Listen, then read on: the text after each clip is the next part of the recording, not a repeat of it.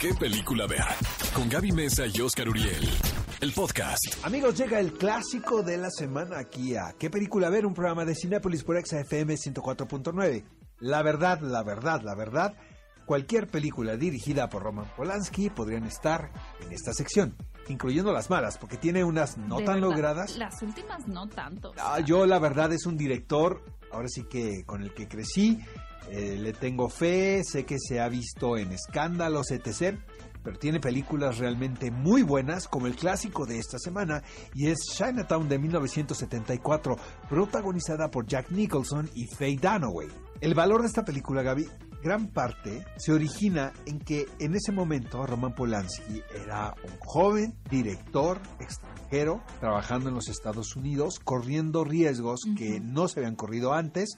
O vaya, estás en esa edad donde no te das cuenta del tamaño de la misión que estás encabezando porque en lo que estás enfocado es en la creatividad, es en crear algo, ¿sabes?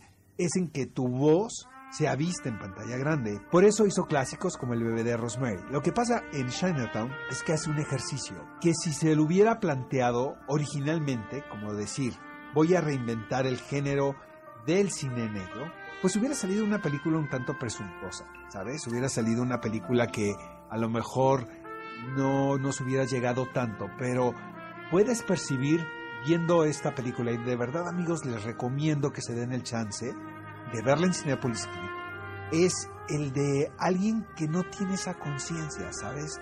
Que está sí. retomando este género porque le gusta y lo está traduciendo con su lenguaje y con sus signos. Algo que es bien interesante, por ejemplo, cuando yo vi esta película, estaba estudiando la carrera de cine y obviamente ahora ya soy más consciente de la época en la que fue filmada, que fue en 1974 que se estrenó la película y que realmente, como dices Oscar, está haciendo un homenaje un poco más al cine eh, de este género, cine negro, de investigación y demás de los años 30 y 50.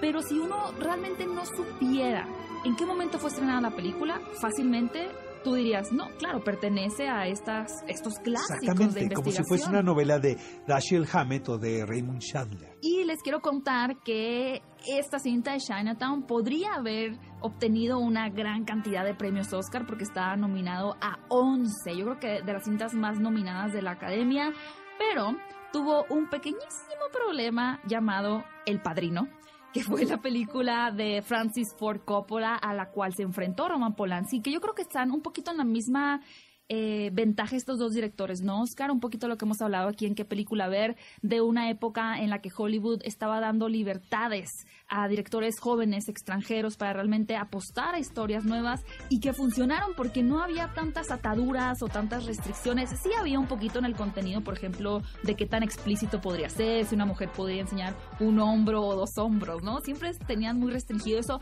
pero justamente en Chinatown vemos cómo esas limitaciones hacían que los directores fueran más creativos y por ejemplo con el personaje de la esposa que es quien acude a este detective, exacto, es altamente sensual Sí, y, y- no está enseñando nada. Y también tengo entendido que era una actriz muy conflictiva, muy temperamental, que tuvo muchos problemas con Roman Polanski, Mm. porque también era una, una intérprete que no se quedaba callada. Estamos hablando de la década de los 70.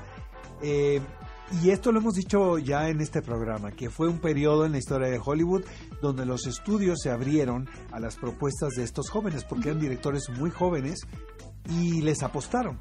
Por supuesto que tenían que negociar este tipo de cosas que estás mencionando, ¿no? Pero a fin de cuentas era el, era el director quien se apropiaba del género.